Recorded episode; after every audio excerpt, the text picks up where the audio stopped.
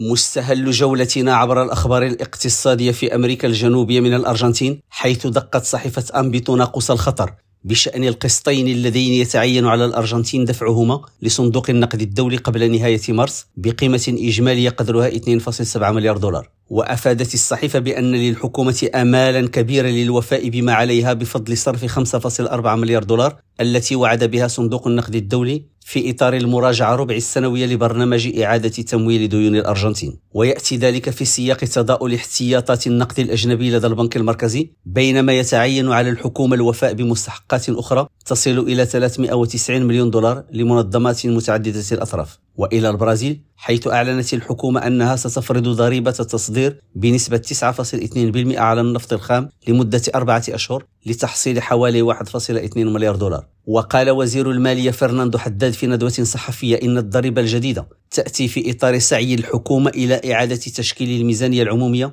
سواء على مستوى النفقات أو الإيرادات. وسيتم تطبيق الضريبة التي ستكون سارية المفعول مبدئيا لمدة أربعة أشهر على جميع الشركات المصدرة في قطاع النفط بالبلاد بما في ذلك شركة بتروبراس المملوكة للدولة. رشيد ماموني ريم راديو بوينوس ايرس